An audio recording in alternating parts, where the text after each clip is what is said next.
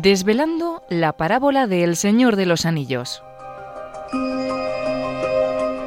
Es una conferencia que fue impartida por Diego Blanco Alvaroba el 30 de diciembre en la parroquia Virgen de la Paloma de Madrid.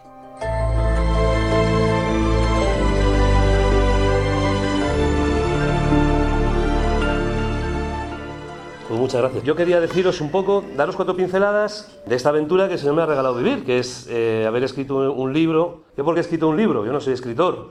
Yo he sido siempre comercial, director comercial de una empresa y tal. Eh, ¿Por qué yo me pongo a escribir un libro? Pues yo me puse a escribir un libro porque, eh, porque me quedé en el paro. ¿Sabes no? ¿Qué se hace? Dice, nunca, eh, nunca hagas caso a los que te dicen que escribas un libro cuando estás en el paro. Yo creo que hay que hacer todo lo contrario. ¿no? Yo estaba director comercial de una empresa así importante y demás, de informática, y muy bien. Y entonces me, la jefa me obligó a hacer una cosa que yo no podía hacer siendo cristiano. Eh, no es que yo sea un santo, sino como cualquiera de vosotros no lo hubiera hecho. ¿no? Entonces yo me negué a hacerlo. Y entonces me despidieron. Me quedé así un poco. Entonces el cura de mi comunidad me dice, oye, esas tonterías que dices siempre del Señor de los Anillos, dice, ¿por qué no las escribes? Digo, oye, pues es verdad, ¿y, por qué no? Y, me puse a mirar, porque ya llega un momento que cuando estás, llevas un tiempo en el paro, luego os contaré, si Dios quiere, os cuento una, una anécdota importante con uno de mis hijos de este tiempo de paro. Entonces me puse a escribir, Dios quiso que saliese bien. ¿Pero por qué escribo yo del Señor de los Anillos y no me pongo a escribir de cualquier otra cosa? Pues porque a mí el Señor de los Anillos, a mí me ayudó mucho cuando yo era un chaval. Bueno, yo me llamo Diego, estoy casado, tengo nueve hijos, nueve hijos y medio, ¿eh? estaba mi mujer esperando el décimo, bueno, tengo nueve hijos, pero mi mujer solamente ha dado luz siete veces. Dos pares de gemelos. ¿eh?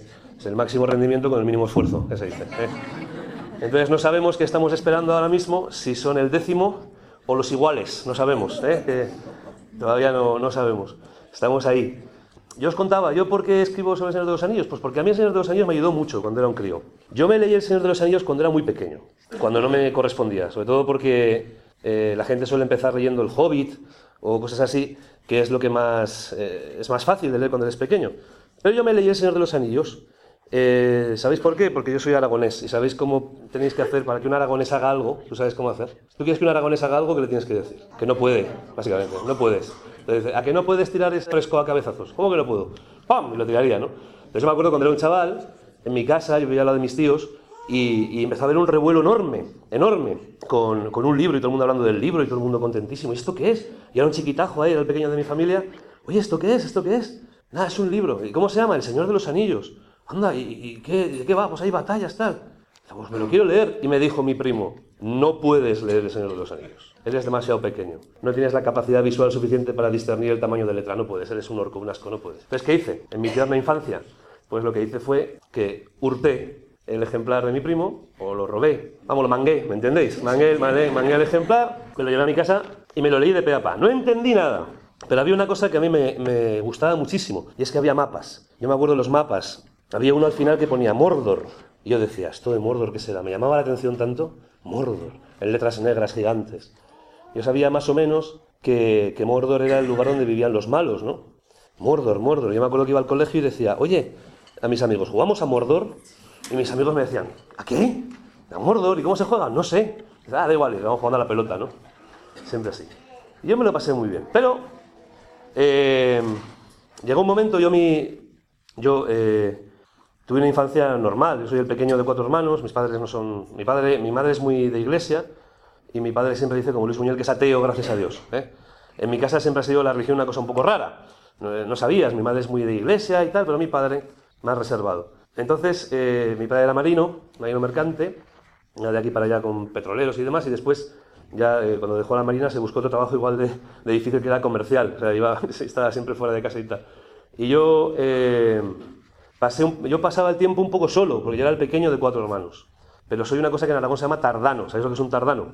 Un tardano es el inesperado, cuando ya no, no, no te esperas que venga ninguno. Hola, ¿qué tal? Soy yo. y fue un poco así. Entonces yo eh, siempre he dicho que pues, he crecido un poco solo. Yo, a mí me educaba Hollywood. Yo me acuerdo que en aquella época íbamos a un sitio que se llamaba Videoclub, que era como Netflix, pero físicamente. O sea, podías ir y cogías una cosa que se llamaba VHS. ¿Sabéis lo que es un VHS? Anda, ya vais a saber. No tenéis ni idea de lo que es un VHS. Y, ibas al Videoclub y cogías un VHS, eh, lo metías en, tu, en el vídeo, lo veías y luego lo tenías que ir a devolver. Que era un aburrimiento. Bueno, pues yo me, me pegaba las tardes eh, viendo vídeos y vídeos y vídeos y vídeos. Eh, he visto muchísimas películas. Está he pasado el tiempo un poco solo, un poco solo. Muy bien. Pero en aquella época, cuando yo era un chaval, en la EGB, que ahora no sé cómo se llama, la ESO, no sé, o la primaria, en la EGB yo tuve la gracia enorme de que a un colegio de curas y había dos curas que me querían muchísimo y yo les quería muchísimo a ellos también.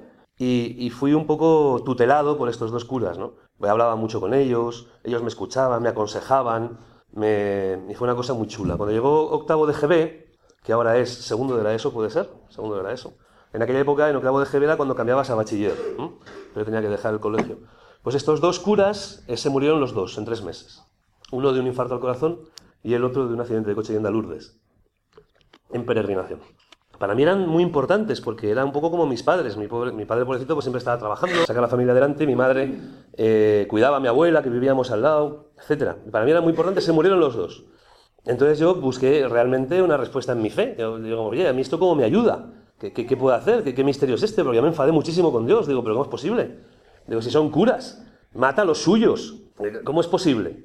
Y yo me encontré pues que realmente no, no, yo no tenía mucha fe. Tenía, yo lo único que tenía era la primera comunión ¿no? Donde lo pasaba muy mal porque lo único que, hacía en primera comunión era pintar a Jesús. Me acuerdo que íbamos a, y pintar a Jesús. Jesús con los lirios del campo, Jesús con tal. Pinté a Jesús mil veces. Tengo un músculo aquí hiperdesarrollado de pintar a Jesús. Pero claro, a la hora de la muerte, a mí pintar a Jesús no me servía de nada. No me servía de nada. Y entonces eh, entré en crisis, una crisis muy fuerte. Me enfadé mucho, me rebelé contra todo. Y entre otras cosas lo que hice fue que me hice sinestro. Me hice gótico. Como las hijas de Zapatero. ¿eh?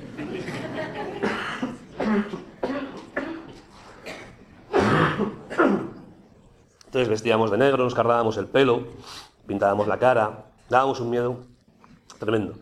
Eh, yo me acuerdo, yo nunca he reloj ni nada, ni cadena, porque me molesta mucho. Y me acuerdo una vez que, iba yo ahí con mis pintas y pasó una señora y le fui a preguntar la hora y le digo, ¿pero lleva hora? Yo no me, hubiera podido imaginar que una mujer tan mayor pudiera correr tanto. Le dábamos un miedo, un desastre. Total, que ahí estaba yo, hecho de todo, de todo. Me lo he bebido todo, me lo he fumado todo, hecho de todo, de todo buscando ser feliz, buscando entender, pero yo no me lo lograba pasar bien en nada. Eh, yo me acuerdo que, que, siempre estaba así y me decía a mis amigos, pero ¿por qué estás tan triste? Eh, no sé, ¿estás de bajón? O sí. Dice, no sé, pues bebe más. ¿De acuerdo? Nosotros bebemos y lo pasamos muy bien. Pues bebe más. O, o, fuma más porros o lo que sea. No había manera. No lo lograba pasar bien. Pues en esa estaba yo. ¿Y qué pasó? Pues mis padres pobres que no sabían qué hacer conmigo, para ayudarme, me, castigaban, porque me, dejaban en casa, porque yo cuando salía afuera pues la liaba muy gorda. Y hubo un momento que eh, mis amigos, tuve un follón con ellos, que es donde yo tenía toda la seguridad puesta en mis amigos, y tuve un follón muy, muy grande con ellos. Y entonces eh, me quedé muy solo, muy solo. Mis padres me castigaban un poco porque, porque no sabían qué hacer, pobrecitos, cómo ayudarme, y entonces me dejaron en casa. Y lo que hacía yo un poco por rebelarme fue pues que si ellos me dejaban en casa, pues yo me encerré en mi habitación. Yo me hice un poco como estos japoneses que viven encerrados en su habitación. ¿Sabéis quiénes os digo? Los hikikomoris, ¿no? Que viven ahí, que les meten tranchetes por debajo de la puerta para que coman, nunca salen y cosas así, ¿no? Pues ya estaba yo. Lo que pasa es que yo en aquella época yo no tenía, yo no tenía PlayStation, Internet ni nada, no había teléfonos móviles, no había nada. Yo tenía libros, tenía libros. Y, y leía muchísimo. Yo leía muchísimo. Yo leía por dos razones. La primera por, porque me gusta leer, me gusta mucho leer, siempre me ha gustado. Pero la segunda, más profunda, es que yo leía porque yo tenía un problema, que yo tenía como una voz. Había una voz, y una voz pesadísima, que era todo el rato igual. Yo estaba en mi habitación y me decía, Diego, estás solo, tus amigos te han abandonado, tu madre está cuidando a tu abuela, tu padre está trabajando, tus hermanos no te hacen caso, qué solo estás, qué triste, qué pena me da, pobrecito, así. Yo abría un libro y me sumergía en el libro y muy bien. Y me olvidaba, se iba esa voz. Pero cuando cerraba el libro, volvía, jo Diego, qué solo estás, qué pena me das. Todo el mundo te ha dejado de lado, ¿te has dado cuenta que estás solo? Qué pena, ¿no? Qué desastre. Y volví a abrir un libro y me lo quitaba. Además no penséis que era una voz horrible, así demoníaca, ni, ni, ni terrible. Era una voz muy agradable. Era una voz muy, muy simpática de escuchar, una voz así como la de Vegeta, ¿sabes lo que te digo? Una voz así que no te cansas nunca de escucharla. Así, pero pesadísima, pesadísima, pam, pam, pam, pesadísima. Y yo me acuerdo, pues eso, que yo eh, intentaba quitarme esa voz leyendo, pero cerraba los libros y volvía. Yo me acuerdo una vez, esa voz Me acuerdo perfectamente que empezó como siempre, Diego, estás solo, tal, todo lo de siempre. Ah, qué triste, qué pena me das. Qué pena, pobrecito. Oye, tírate por la azotea. Me acuerdo perfectamente. Tírate por la azotea. Sí, tírate porque eh, así ellos se darán cuenta de lo que te han hecho sufrir. Cuando sea tu entierro, llorarán y entonces se darán cuenta cómo has sufrido, porque ahora nadie se da cuenta de lo que sufres. Nadie. Nadie se da cuenta de lo que sufres. Y yo abría los libros para quitármela. De encima, yo tenía el Señor de los Anillos en mi cuarto, ese ejemplar hurtado, eh, con tapas azules, pero yo no lo había querido todavía tocar. No lo tocaba porque para mí, me, pasaba una cosa, para mí eso eh, representaba mi infancia. Era un tiempo muy bonito que yo había vivido de mi infancia, donde era todo, todo funcionaba bien, donde yo no, eh, no había estropeado nada todavía, donde a mí me gusta mucho una oración que, de la iglesia, parece que es en Laudes, que dice, oh Dios, que amas la inocencia y se la devuelves a quien la ha perdido, ¿no? Dice algo así. Pues para mí el Señor de los Años representaba mi inocencia. Pero yo no sé por qué, lo tenía ahí al lado de la ventana, en una estantería blanca, y al final, bueno, pues al final lo cogí, no sé por qué, ¿eh? no sé por qué, por quitarme la voz, por quitarme la voz.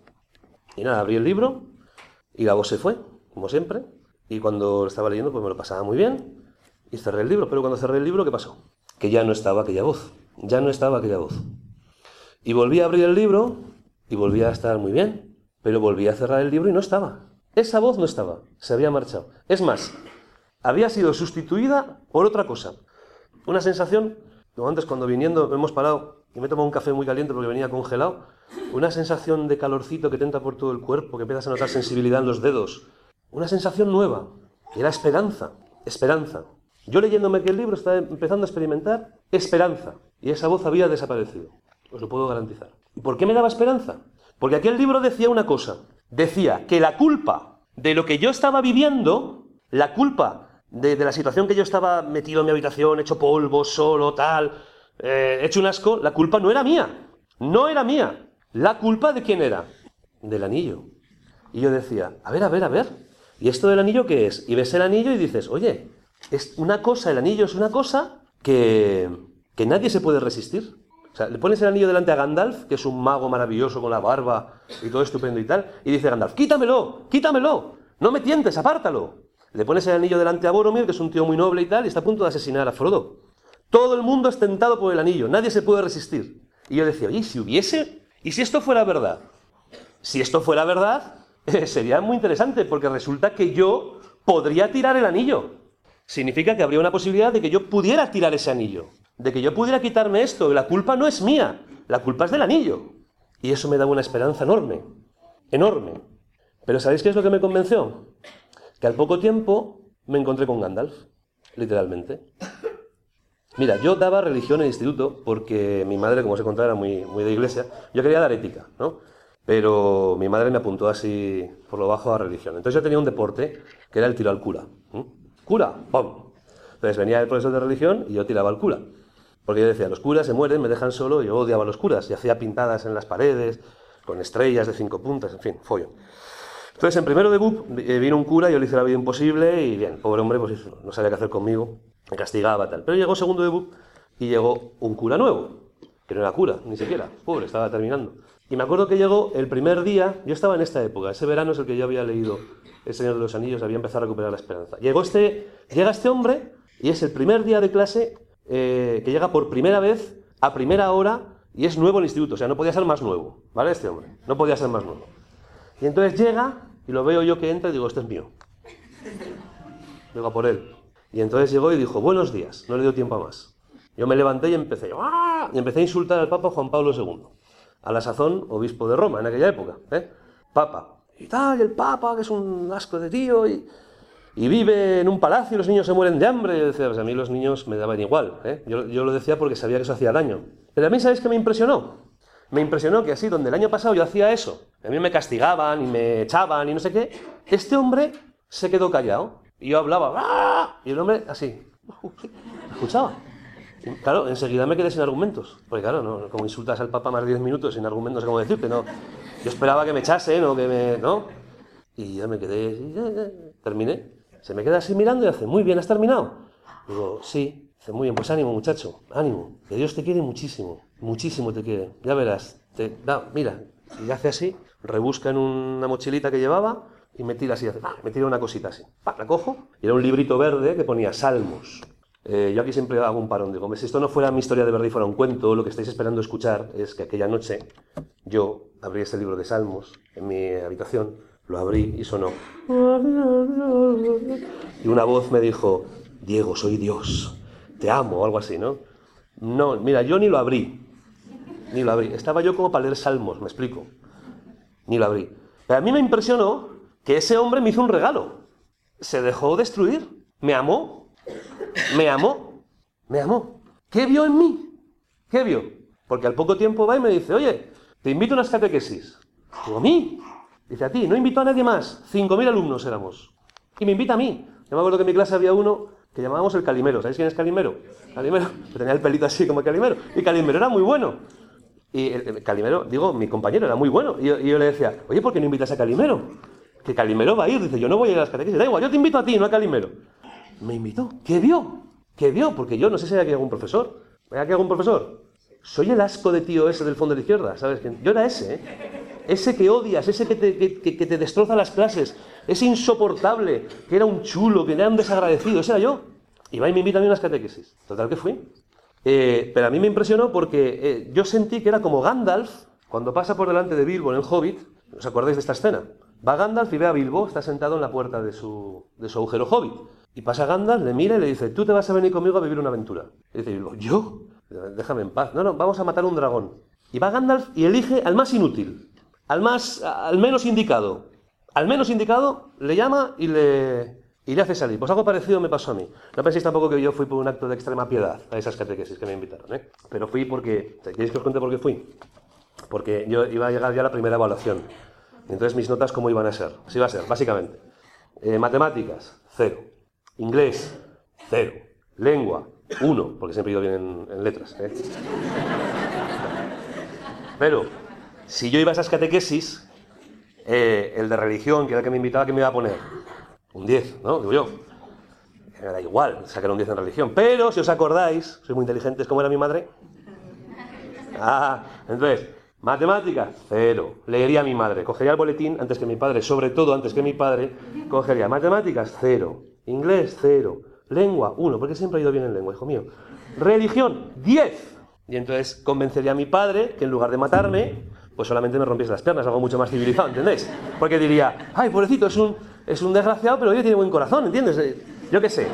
Ese era mi, ese era mi, mi plan. Total que yo voy a las catequesis estas. Y yo esperando, pues, ¿qué te voy a contar yo lo que esperaba escuchar? Pues, pues que hay que querer mucho a los chinos de China, en fin, yo qué sé. ¿Entiendes? Que había pisado una iglesia desde mi primera comunión. Y entonces llego a esa catequesis y ¿qué me encuentro? Que hablan del anillo. Me encuentro que Gandalf me lleva, me encuentro un Gandalf que me lleva a un sitio donde me hablan del anillo. Porque hay un tío hablando y dice, ¿tú por qué sufres? Pues mira, tú sufres porque tienes miedo a la muerte. Por el miedo a la muerte eres esclavo. Y yo dije, esto es el anillo. Esto es el anillo. Por el miedo a la muerte eres esclavo. Y desde entonces, estoy hablando de hace 26, 27 años, no he dejado de investigar nunca a Tolkien. Empecé en ese momento y digo, no puede ser. ¿Por qué se parece tanto lo que estoy escuchando a Tolkien? ¿Por qué? Y me puse a investigar a Tolkien. ¿Queréis que os cuente lo que descubrí? Así rápidamente. Pues lo primero que descubrí fue que Tolkien era católico. Pero esto de decir que Tolkien es católico no es una cosa anecdótica, no es decir que era del Real Madrid o que era de, no sé, que le gustaba comer pizza, no. El hecho de que Tolkien fuera católico es una cosa muy, muy, muy, muy importante, vital en la, en la historia de Tolkien. Yo me puse a investigar, digo, oye, pero ¿por qué me ha ayudado a mí tanto el Señor de los Anillos? Claro, lo que descubrí me dejó de piedra.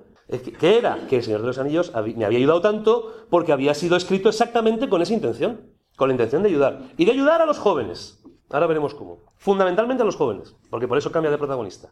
Del hobbit a... Ya, ya lo veremos después. ¿Va bien? ¿Capítulo primero va bien? Vamos a por el capítulo segundo. Yo me pongo a mirar. Y este Tolkien es católico. ¿Este Tolkien quién es? Nace a finales del siglo, a finales del siglo XIX en, Bloemfontein, en Sudáfrica, porque su padre era empleado de banca y, la habían destinado ahí. Y en un viaje que hizo la madre con los dos hermanos, con John, el autor, y su hermano Hillary, eh, a Inglaterra a visitar a la familia, el padre se murió. Se quedó, se quedó viuda la madre y se quedó huérfano. Entonces ya eh, los Tolkien nunca volvieron a, Sudáfrica. Imaginaos qué, cosa más dura. Los Tolkien eran, eh, habían nacido en el seno de una familia baptista. Bueno, pues cuando llegaron a Inglaterra, bueno, cuando se murió el padre, eh, a la madre no se le ocurrió otra cosa que hacer la cosa más horrible que se podía hacer en Inglaterra una mujer viuda en, ese momento? ¿Qué, ¿Qué, fue? ¿Casarse otra vez? No. No, no. Lo más terrible, ¿qué hizo la madre de Tolkien? Se hizo católica. Se convirtió al catolicismo. Eso fue un escándalo tan brutal, tan bestial, que los familiares, las dos familias, tanto los Saffield como los Tolkien, le dijeron, mira, no te vamos a ayudar en nada si no dejas de ser católica. Mira, ni te vamos a poner ni una casa, ni ayudarte con, dinero, ni con una escuela para tus hijos, con nada, nada, nada, nada, si no dejas de ser católica. Dice, además, puedes hacerte lo que quieras. Hazte protestante, hazte pentecostal, hazte lo que te dé la gana. Pero tienes que dejar de ser católica. ¿Qué hizo la madre? ¿Qué hizo la madre? No dejó de ser católica. ¿Y la familia jamás le ayudó? Pensad que, dejar a una mujer sola, viuda, con dos hijos en 1900 en Inglaterra era condenar la muerte, ¿eh? Condenar la muerte porque no podían trabajar. una mujer no tenía capacidad de buscarse un trabajo y ponerse a trabajar. No podía. La habían condenado a muerte. Dice, eh, se murió a los tres años de extremo sufrimiento. Tolkien, si leéis las cartas de Tolkien, veréis que siempre habla de su madre como de una mártir. Dice, mi madre murió mártir. Mártir, por no vender ni su fe ni la fe de sus hijos. En esta situación, ¿Quién fue el único que les ayudó? Pues el único que les ayudó fue un cura que se llamaba el padre Francis Xavier Morgan Osborne, que eh, realmente no nació llamándose así, se llama Francisco Javier Morgan Osborne, era español, del puerto de Santa María, eh, era gaditano, y era el nieto del fundador de las bodegas Osborne. O sea, que sea el nieto del fundador de las bodegas Osborne, este cura que les ayudó. ¿Sabéis de quién era tío abuelo? De Bertín Osborne, muy bien. Este hombre, este chaval, le habían enviado a estudiar en Inglaterra, y ahí había estudiado los pies de un santo, en Birmingham. Y entonces ya se quedó en Inglaterra, eh, entró la vocación, se hizo sacerdote y se quedó en Inglaterra. ¿A los pies de quién había estudiado este padre Francis? Os sonará, a los pies de un santo, del cardenal John Henry Newman. ¿Os suena? Beato cardenal John Henry Newman. Este fue el profesor del padre Francis, tutor y, eh, ¿cómo se dice? Le llevaba la dirección espiritual del padre Francis. Bueno, pues este cura este padre Francis fue el único que ayudó a la familia. Le puso una casa, les puso una, les puso una, plaza en la escuela del oratorio de Birmingham, a Tolkien, les ayudó en todo. Y cuando la madre murió a los tres años, hizo testamento y testó a favor de este cura. Por tanto, se convirtió en el tutor legal de Tolkien. ¿Vale? su padre fue el padre de Tolkien. Y le pasó la fe. ¿Pero qué fe? Pues si este padre Francis había recibido la vocación y la fe de, de manos de un santo, como era el cardenal Newman, ¿Cuál es la fe que le trasladó, que le, pasó a Tolkien? La fe de Newman, evidentemente. Si tú conoces un poco la teología de Newman, ya sabes de qué va el Señor de los Anillos, porque está todo ahí. Está todo ahí, todo. además es una fe, es una fe muy moderna, eh, digamos así, nunca modernista, ¿eh? el modernista es, un, es una herejía. Pero me refiero a que es una fe moderna eh, porque veían ya la necesidad de un concilio, de... en fin, ya, veremos, una cosa muy interesante. La fe de Newman. Bueno, pues este Tolkien es eh, educado en la fe de Newman. Y este Tolkien es tremendo. Es un católico que se levantaba todos los días a las 5 de la mañana, cogía la bicicleta y se iba a misa. Hacía, yo qué sé, 15, 20 kilómetros hasta encontrar una, una parroquia católica para ir a misa. Todos los días, lloviese, hiciera sol, tal. Pero cuando era fiesta de guardar, se levantaba a las 5 de la mañana, cogía la bicicleta, levantaba a sus hijos, cogía la bicicleta y se iban todos a misa, aunque tronase. Chavales de 10 añitos, 11. Digo, pues si aquí hay alguno que está en crisis porque tiene que rezar los domingos, ¿eh? Imagínate que te toca Tolkien de padre. Te mueres. No pasaba una. Iba así. Bueno, este Tolkien resulta que eh, va a la Primera Guerra Mundial, eh, como todos los jóvenes de su edad, tiene una experiencia muy fuerte. Fijaos una cosa, me viene ahora, no lo suelo decir esto, pero fijaos si quería el padre Francis, ahora que había tantos jóvenes. Fijaos si le obedecía. Tolkien se echó una novia, normal. Y la novia era anglicana, no era católica. Y el padre Francis le dijo, no puedes verte con ella, hasta que no se convierta al catolicismo. No puedes verte con ella. Si se convierte, fenómeno. Si no, no puedes verte con ella. ¿Qué hizo Tolkien? Le obedeció. Años y años y años sin poderse ver con ella. Con la que luego sería su mujer, ¿eh? Hasta que ella se convirtió, se hizo católica y entonces se pudieron casar. Fijaos si obedecía al padre Francis, ¿eh? Fijaos si se, si se tomaba en serio las cosas, que no era una broma. Bueno, pues este Tolkien entra a trabajar como profesor en Oxford. Y ahí conoce a otro, a otro profesor, que también había estado en la Primera Guerra Mundial como él, pero este otro eh, había perdido la fe en las trincheras, había tenido una infancia muy difícil, en un internado muy duro, y había perdido la fe en las trincheras. Mm, al contrario que Tolkien. Pero se hicieron amigos enseguida, porque les unía una pasión común por la mitología, sobre todo por la mitología nórdica. Este otro se llamaba Jack. Eh, dicen que una noche de septiembre, del año 31, este Jack invitó a cenar a Tolkien. Invitó a cenar a Tolkien. Y nada, y, otro más, Hugo Dyson. Y estuvieron ahí hablando de, de mitología, de metáfora, en fin, lo que les gustaba siempre. Pero al final, ya cuando llevaban muchas horas hablando, este Jack le dijo a Tolkien, dice, bueno, vamos a cambiar de tema, dice, porque al fin y al cabo no merece la pena, porque los mitos, al fin y al cabo, los mitos son mentiras. Pero Tolkien le contestó, dice, no, los mitos no son mentiras. ¿Cómo? No, no, los mitos no son mentiras. O sea que Tolkien cree, y te estoy contando un poco la investigación que yo hice, Tolkien cree que los mitos no son mentiras, que la mitología es verdad. Claro, luego tú te pones, tú te lees a Newman en Apología Pro Sua, página 75, habla dice, mira, es que la mitología bien entendida es un anuncio del Evangelio. Eso piensa Newman. Como la fe de Tolkien es la fe de Newman, piensa muy parecido. O sea que los mitos son verdad. ¿Cómo podemos entender esto? ¿Cómo podemos entender esto? Yo siempre pongo un ejemplo. Sabéis que los, eh, los cuentos de hadas derivan de los mitos, ¿no? no nacen como las setas de la nada. Los cuentos de hadas. Entonces, según Tolkien, también piensa que los cuentos son verdad. Muy bien. Entonces yo os hago la pregunta, le hago siempre.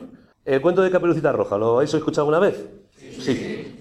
Eh, vale, entonces yo os hago la pregunta. ¿Caperucita roja es verdad o no? Estáis ahí, ahí. Bueno, yo os explico lo que significa caperucita roja, ¿vale? Yo siempre me imagino a la abuelita con las tres niñas ahí en, el, en la cabaña, ahí, con la hoguera. Y entonces la, la abuela le está diciendo a las niñas, mira niña, si tú vas por donde no debes, a la hora que no debes, vestida como no debes, es probable que te pase algo. ¿Se entiende? O sea que si tú vas a las 4 de la mañana por el peor barrio de Nueva York, mmm, un jueves vestida con un cinturón ancho y dos cocos, puede ser que te pase algo, ¿no? Entonces, no, me dice, no, es que no tengo derecho yo a ir vestida con... Sí, sí, tú puedes llevar cocos todo lo que tú quieras.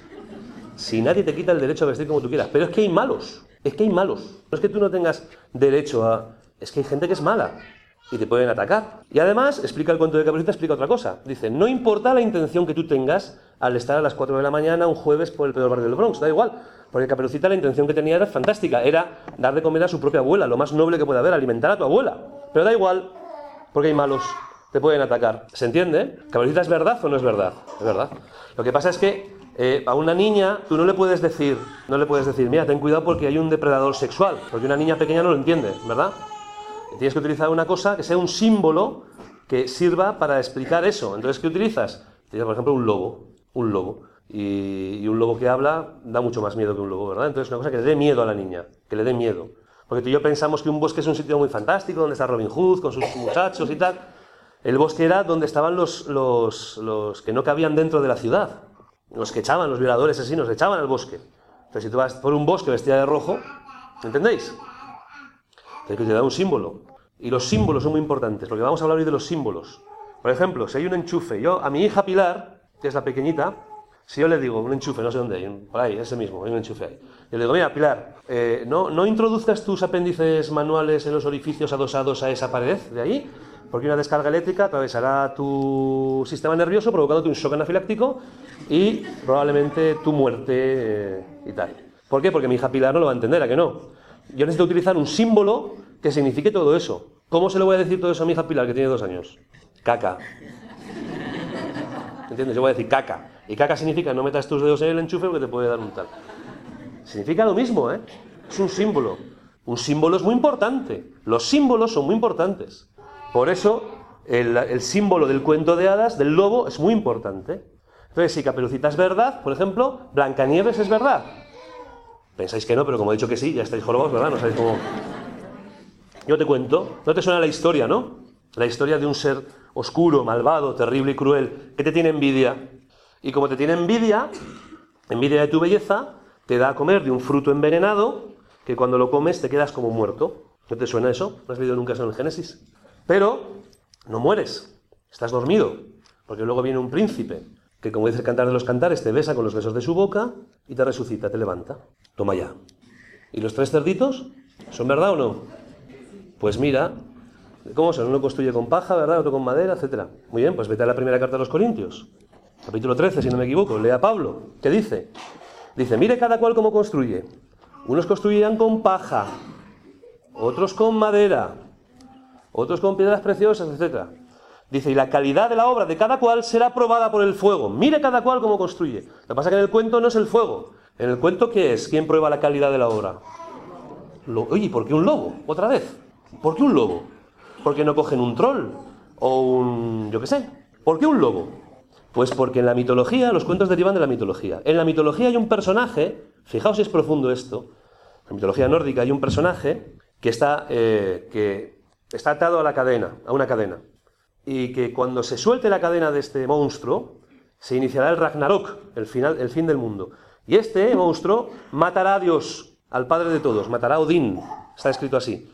Pero el hijo de Dios, el hijo de Odín, matará a este monstruo. Este se llama Fenrir. ¿Sabéis qué es este Fenrir? Es un lobo, es un lobo. Por eso aparece la, figura del lobo, como, generalmente como malvada en los cuentos de etc. Muy bien, pero ¿cuál es el problema que tenemos? Pues el problema que tenemos es, y aquí me quiero detener cinco segundos, el problema que tenemos es que vosotros muchachos no habéis leído ni visto las mismas películas que he visto yo. Vosotros habéis visto otras películas diferentes. Vosotros habéis leído otros libros diferentes. Nos, os han cambiado el cuento. Nos han cambiado los cuentos. Y a mí esto me gusta mucho decirlo siempre y que quede muy claro, porque es muy importante entenderlo. Han cambiado los protagonistas de los cuentos. Eh, Gabriel y yo veíamos Indiana Jones. Estos ya no ven Indiana Jones. Ahora ven que el protagonista de la película, ¿quién es? El monstruo. Los monstruos son los protagonistas. Atentos, porque eso es muy grave. Eso es muy grave. Por ejemplo, un vampiro. ¿Qué, ¿Qué, significa un vampiro? ¿Para qué ha sido creado un vampiro? Un vampiro es un personaje que ha sido creado con esta intención. Explicar lo siguiente. Mira, niño, no te juntes con los que viven siempre de noche y odian la cruz, porque si te juntas mucho con ellos te volverán como ellos. Te pueden volver como uno de ellos. ¿Entendéis lo que es un vampiro? Un tío que odia la cruz y que está siempre de noche. No te juntes mucho con él, hijo mío. Pero ¿a qué pasa? Que el vampiro ya no es eso. El vampiro es el novio que todas quisiéramos tener. ¿Sí o no? El vampiro romántico. El vampiro da gusto el vampiro. Mira, al vampiro le da el sol y brilla tú. Da gusto el vampiro. Romántico, simpático, fiel. Es que yo quiero un vampiro para mi hija, te lo digo. ¿eh? Y además la chica no me extraña, tiene dudas. ¿Qué hago? ¿Me quedo con el vampiro o con el hombre lobo? Pues tú sabrás, idiota, tú sabrás. Porque estamos hablando de un vampiro, de un hombre lobo. De un vampiro, de un hombre lobo. Mirad, mirad. Hotel Transilvania, Narcos, los descendientes, Breaking Bad, todos han cambiado. ¿Os dais cuenta o no? Es muy importante esto, ¿eh? Porque claro, ¿qué ocurre? Que tú te estás siendo catequizado de una manera muy concreta. A ti te están mandando unos mensajes muy concretos, muy interesantes. Porque, claro, yo, ahora estoy escribiendo guiones, me han encargado, estoy haciendo guiones para Estados Unidos. Claro, para que un guion funcione, eh, tiene que haber un malo. Si no, si no hay un malo, no, no funciona, no hay, ¿no? ¿Ven? Pero si el malo es el protagonista, ¿quién es el villano? Para que funcione el guion, ¿quién es el villano? Mirad y veréis que es el padre. Mirad. Maléfica. Miradlo. ¿Va bien? Porque estamos metidos en esto, ¿eh? Y esto es muy importante que lo veáis. Es muy importante que lo veáis. Muy bien, pues algo así le cuenta Tolkien a, a Jack. Y le explica que los cuentos son verdad. Y Jack dice, ah, ya sé, ya sé por dónde vas. Ya sé qué es lo que me quieres decir. Tú me quieres convencer de, por esto de los cuentos que me cuentas y tal, Tú lo que quieres es convencerme de que el Evangelio es verdad, porque Tolkien era muy pesado. Y le evangelizaba, evangelizaba, evangelizaba a este Jack. Y dice, bueno, sí, te quiero convencer de eso, es verdad. Dice, bueno, pero a mí no me convences, le dijo este Jack. No me convences. ¿Por qué? Pues porque mira, yo la historia que he leído en el Evangelio ya la he leído antes. Yo he leído de un dios que se llama Balder, que muere y resucita, como ese que me cuentas tú. O yo he leído, eh, en la mitología hay un montón, así, un montón de madres vírgenes. Dice, no, no, no es nada original lo tuyo. Dice, sí, pero hay una diferencia. ¿Y cuál es la diferencia? La diferencia está en que lo que yo te estoy contando es que es un Dios que murió y resucitó de verdad, de verdad, en un momento concreto de la historia, en un momento concreto de la, de la geografía, en un lugar concreto, en un momento concreto, hubo un Dios que murió y resucitó. ¿Y cómo lo sabes? ¿Cómo lo sabes? Dice, porque cambió la vida de la gente. Fíjate, los que eran unos cobardes y tal, a los tres días están dispuestos a dar la vida. Y ya se quedó así, sorprendido. Dice, bien, pero hay una cosa que no me contestas todavía y que no me convences. A ver, dímela. Dice, pues que no entiendo cómo. Que yo, o sea, yo puedo admitir que Cristo muriese y resucitase hace dos mil años, ¿vale? Pero lo que no entiendo es eso que tiene que ver conmigo hoy. ¿De qué me sirve a mí hoy esto? No lo entiendo.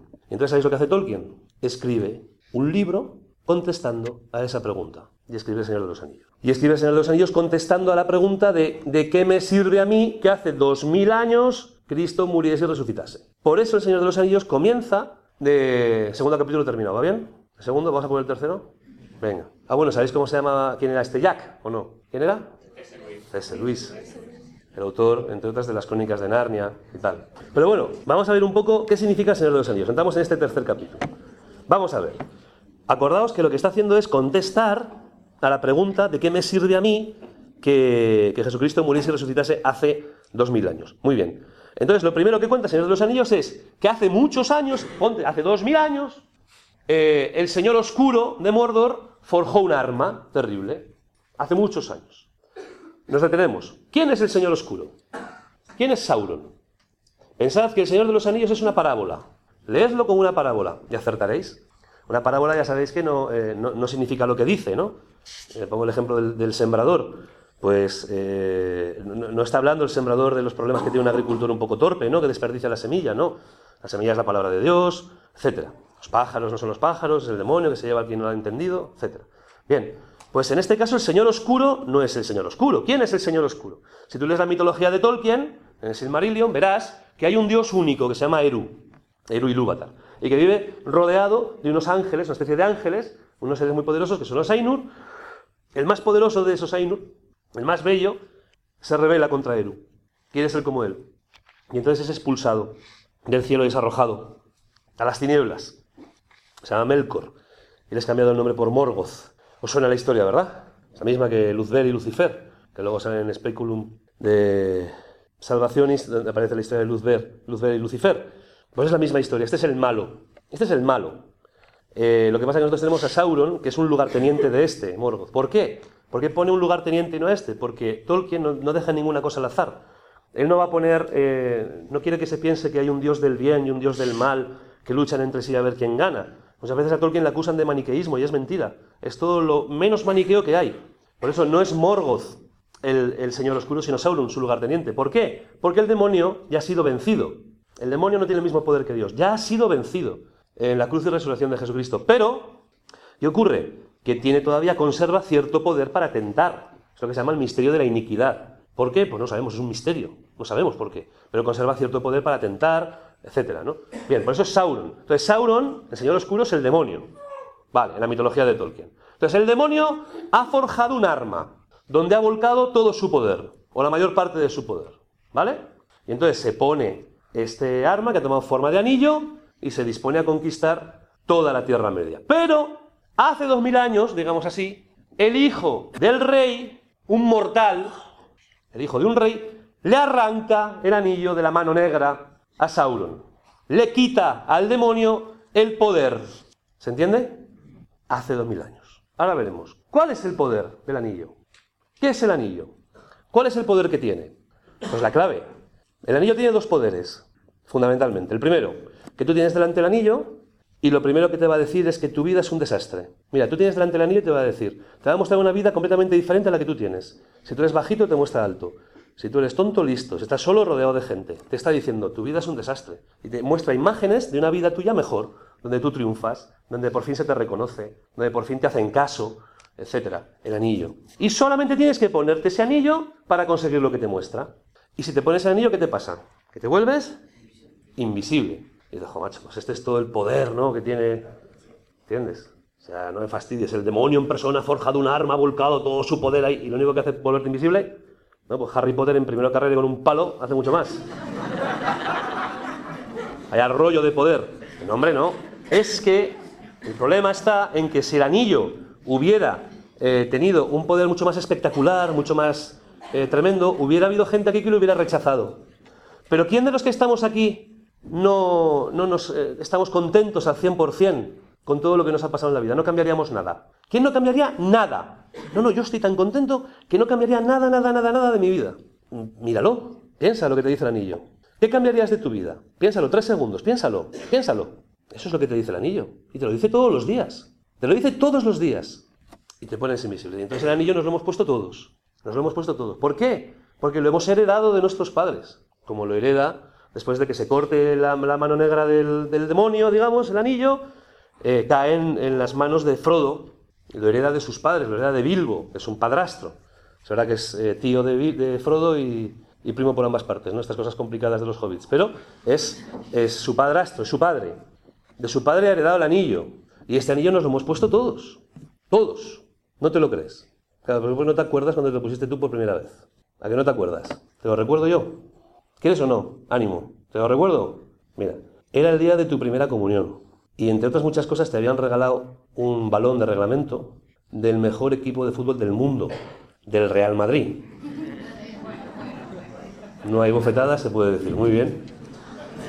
Y entonces tú estabas ahí tan contento, eh, habías hecho la comunión el sábado, y llega el domingo, y deseando ir al parque con la pelota a jugar. Y te habías puesto el equipaje, tal, la pelota así toda brillante, y vas, ¡pum! Se pone a llover, no puede salir.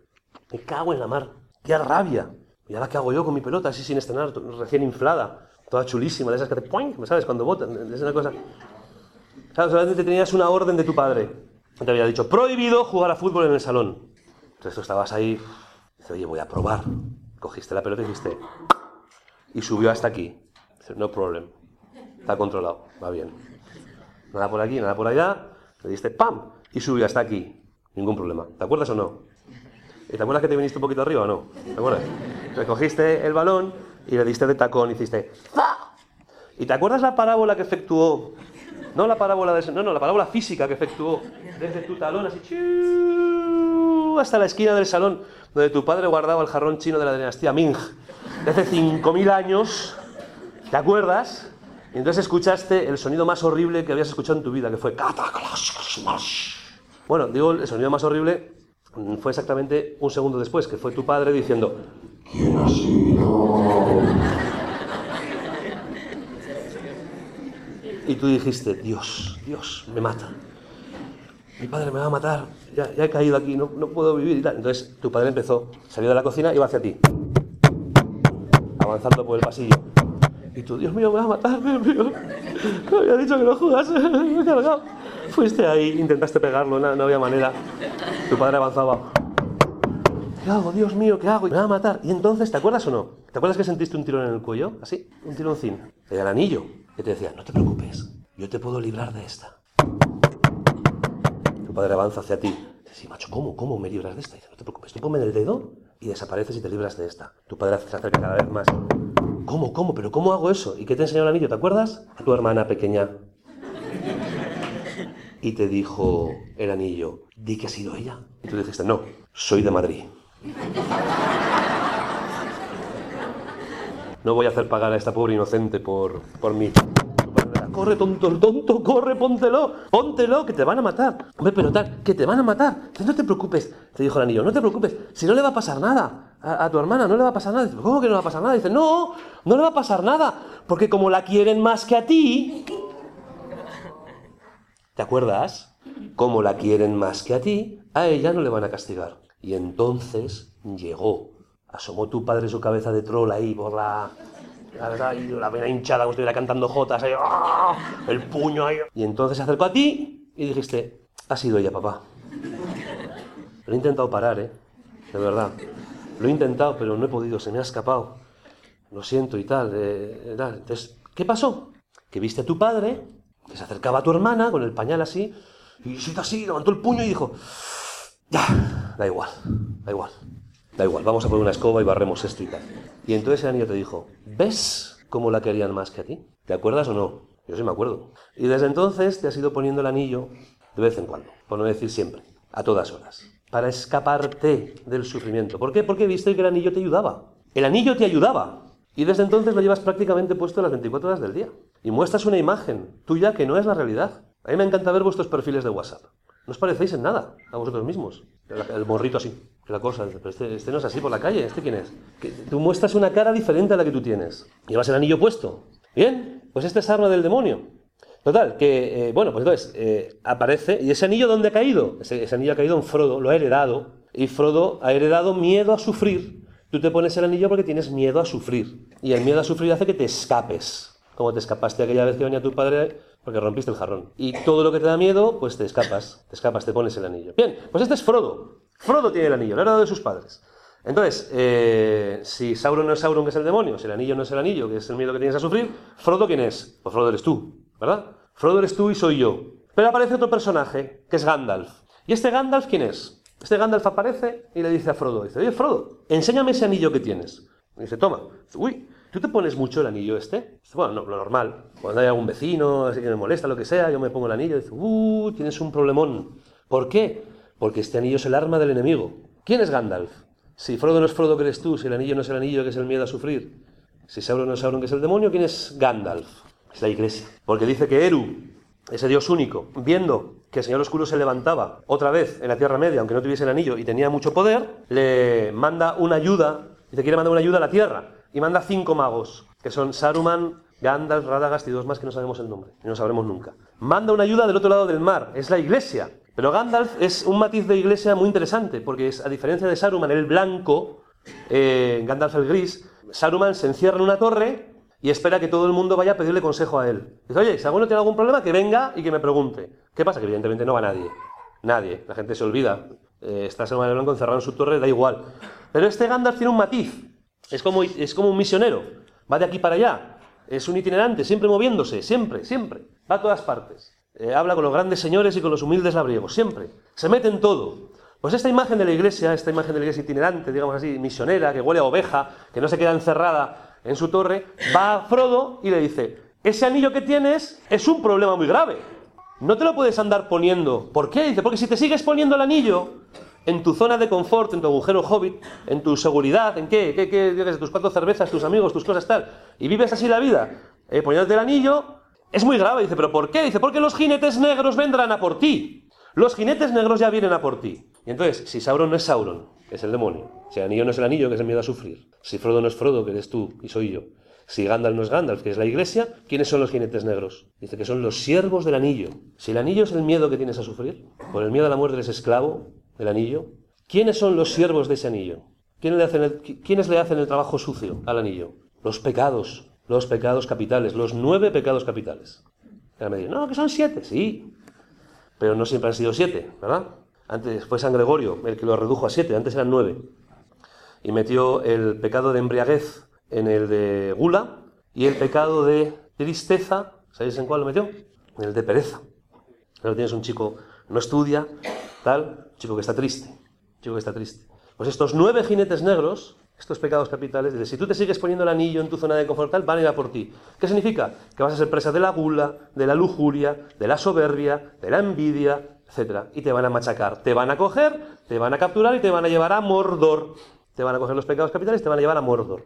Y dice Frodo, ¿qué hago pues? Entonces, ¿qué hago? dice, deberás salir de tu tierra. Sal ya, ya, pitando. Sal de tu agujero hobbit y ponte en camino. Y así lo hace. Coge Frodo y con unos cuatro parientes y unos amigos sale corriendo de la comarca y se pone en camino. No sabe muy bien hacia dónde, porque a priori no, no, sabe que va a Mordor. Y entonces, todo el, eh, todo el Señor de los Anillos muestra un itinerario de la comarca hasta Mordor y de vuelta. De vuelta, muy importante que tienen que volver. Y todo este itinerario que muestra, muestra una iniciación cristiana. Es una iniciación cristiana, donde cada aventura que viven ellos, cada aventura que viven los hobbits y luego eh, la comunidad y demás, eh, tiene un sentido dentro de la iniciación cristiana. Muy interesante. Veréis que al principio, yo voy terminando ya, ¿eh? Veréis que al principio hay como tres catequesis muy fuertes sobre el mundo, el demonio y la carne. Eh, el demonio es, Sauron, entonces vencerle es lo que hay que hacer, tirar el anillo al fuego y se ve fácilmente. Pero luego tienes una catequesis sobre el mundo y una catequesis sobre la carne al principio del libro, que es muy interesante. Una que habla sobre Tom Bombadil, que si no habéis leído los libros, solamente habéis visto las películas, igual no sabéis de quién os hablo, ¿no? Pero caen, eh, los hobbits caen en una cueva llena de tesoros por el tumulario y el tumulario, que es un muerto en vida que vive en una cueva y llena de joyas y tal, los encierra dentro a los hobbits, los encierra dentro. Entonces los hobbits, cuando están ya, acaban de salir de la comarca, acaban de ponerse en camino, lo primero que tienen que hacer es renunciar a todos los tesoros del tumulario para poder continuar hacia adelante. Tienen que salir de eso. Y de, a partir de ahí, de esa renuncia al mundo, pueden ponerse a caminar. Y, más, que veréis, podría contar muchísimas cosas. Pero hay un detalle muy interesante, luego, eh, una cosa para los jóvenes, que es muy interesante, eh, una catequesis sobre la carne. A mí me gusta mucho, porque habla de cómo el anillo es el culpable, el que está detrás del pecado de la carne. Frodo se pone el anillo, ¿os acordáis cuando están escapándose? Frodo se pone el anillo en la cima de los vientos. Claro, cuando te pones el anillo te haces invisible, pero te haces mucho más visible al enemigo. Te ven muy bien. Entonces se pone el anillo y uno de los Nazgûl le atraviesa, con los jinetes negros le atraviesa el hombro con un cuchillo. Eh, luego se logra quitar el anillo, desaparecen los Nazgûl y tal. Es una catequesis preciosa. Porque esa herida la va a arrastrar Frodo todo su itinerario. Va a cargar con esa cruz siempre. Es más, al final del libro eh, le dolerá. Una vez destruido el anillo, etcétera, le sigue doliendo. Le sigue doliendo. Y, y, es una cosa curiosísima porque la gente se sorprende y dice, oye, pero ¿cómo le puede estar machacando tanto si es una heridita de nada? Es una cosita muy pequeña. Porque él está como matando. Dice, ah, es que, es que se ha quedado dentro una esquirla y se está abriendo paso. Y si esa esquirla le toca al corazón, lo convertirá en un espectro. Interesante. Porque es el pecado de la carne. Da igual, todo el mundo lo hace. Todo el mundo de internet y tal, y no sé qué, tal. Todo el mundo es una cosita de nada. Sí, pero si eso te toca al corazón, si toca tu corazón te mata. Te convierte en un espectro.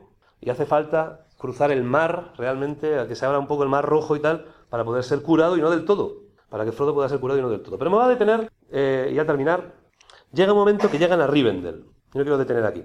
Rivendell es un reino élfico. ¿eh? Eh, llegan ahí, llega Frodo herido, le curan. Y en Rivendell tiene lugar una reunión muy importante. ¿Cuál es la reunión que tiene lugar en Rivendell? El concilio de Elrond, ¿verdad? Tolkien es un filólogo. Eh, Tolkien no, utiliza una palabra al azar, las piensa muchísimo. El propio nombre de Frodo lo cambió 20.000 veces antes de, poderlo, de ponerlo definitivamente. Y utiliza la palabra concilio. En Rivendell hay un concilio. ¿Y en este concilio qué se habla? Pues en este concilio se dice lo siguiente, se dice, mirad, hemos encontrado el anillo. Y todos, bien, bien, yupi, yupi. Vale, ¿qué hacemos? Y todo el mundo a silbar. ¿No? ¿Qué hacemos? ¿Qué hacemos? Y cuentan la historia del anillo, vuelven a las raíces. Oye, ¿cómo fue el anillo? Hace, unos, hace muchos años le cortaron el dedo al señor oscuro, tal, vuelven, coge la raíz de todo. Vale, pero ¿qué hacemos? Y nadie sabe muy bien qué decir. Bueno, sale uno muy listo y dice, no hay problema.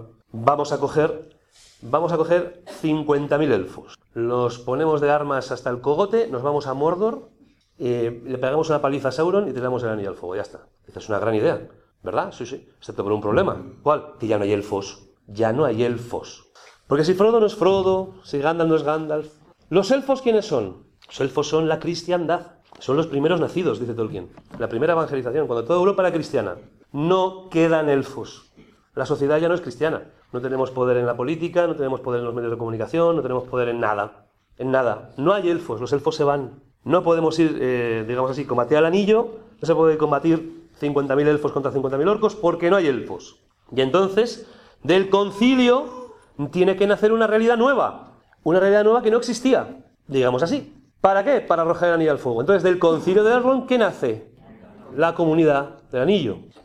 ¿Y qué es la comunidad del anillo? Pues te lo digo, te lo cuento. Pues son nueve desgraciados. Está el elfo, que es maravilloso y hace unos ecos estupendos. Está el enano, que es un cascarrabias y se queja de todo. Luego Aragorn, que es el responsable y no sabe si por la derecha o por la izquierda, nunca sabe. Voy por aquí por allá.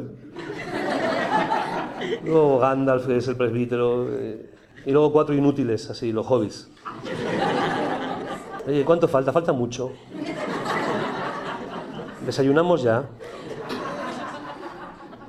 Pues estos cuatro, estos, estos son los que llevan dentro la salvación de toda la tierra. Es más, la salvación de toda la tierra la lleva uno de los cuatro inútiles. O sea, que si van el Boromir, que le tiene envidia al responsable, que quiere ser responsable él, pero no puede, el Boromir, el Aragorn, el otro y no sé qué, si van todo corriendo a Mordor y se dejan atrás a los hobbits, no se destruye el anillo.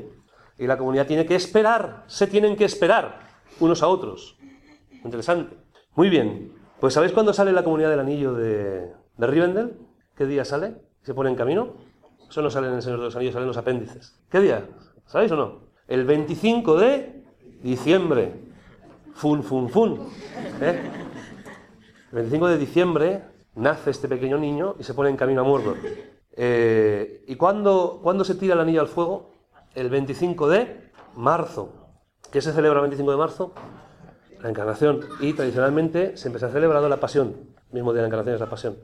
O sea que este niño pequeño, eh, que nace el 25 de diciembre, arroja el anillo, tira el anillo al mar rojo, que es la lava. La lava es un mar rojo. Tiras el anillo al mar rojo, que es la imagen del bautismo. Es todo un camino desde la comarca hasta el bautismo. Una iniciación cristiana. ¿Y por qué? ¿Por qué está todo ahí? ¿Porque Tolkien era así? No. Porque ¿cómo era la fe de Tolkien? Era la fe de Newman. ¿Y sabéis cómo llamó Pablo VI al concilio Vaticano II? Pablo VI que fue el que lo clausuró. El concilio de Newman. Todas las ideas de Newman están expresadas en el concilio Vaticano II. Los cardenales le llamaban a Newman el cardenal ausente del concilio porque había fallecido. Y es curiosísimo cómo Tolkien tiene toda esta fe, todas estas ideas, las refleja. con una clarividencia enorme para la sociedad en la que está viviendo.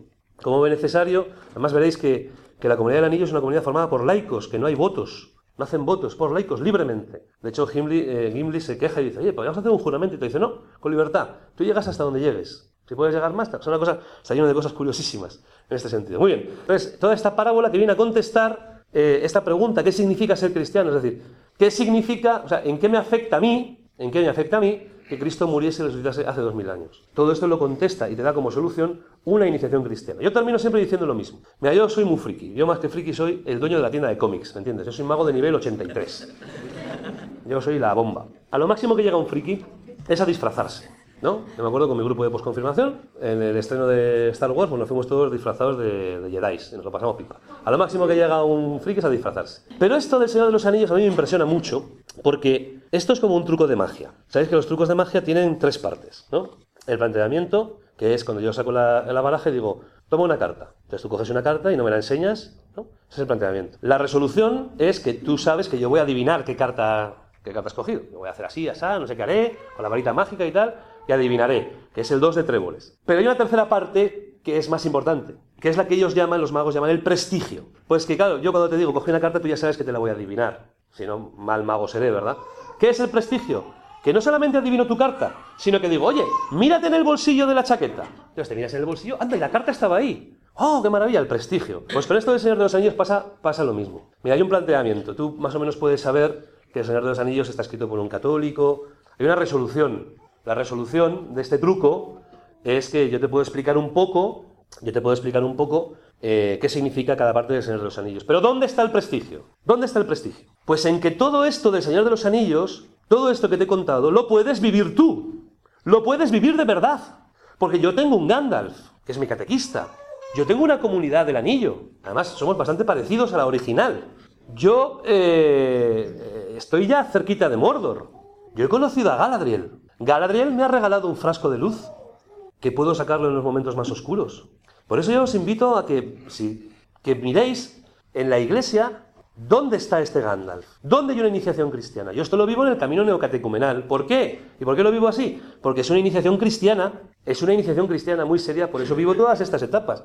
Otras, otros eh, subrayan otras realidades, que son todas estupendas, subrayan una realidad, otra, otro aspecto, lo que sea. Yo tengo la gracia de poder vivir todo, todo, porque es una iniciación cristiana. Por eso os invito a todos a que busquéis. ¿Dónde está en la iglesia? ¿Dónde hay un Gandalf? Porque no hay muchos Gandalfs, ¿eh? Uno que tú puedas llamar para decir, ¿cómo voy? ¿Por la derecha o por la izquierda? ¿Me entendéis? No hay muchos, ¿eh? ¿Dónde puedes contar tú con no estar solo, sino tener tu comunidad? No es fácil. Por eso, ánimo hermanos, yo muy agradecido. No sé si he dicho algo porque estoy con la fiebre que me sube y que me baja, pero ya está. Avanti. Han escuchado en Radio María una conferencia de Diego Blanco Alvaroba titulada Desvelando la parábola del Señor de los Anillos. Tuvo lugar en la Parroquia Virgen de la Paloma el pasado 30 de diciembre de 2016.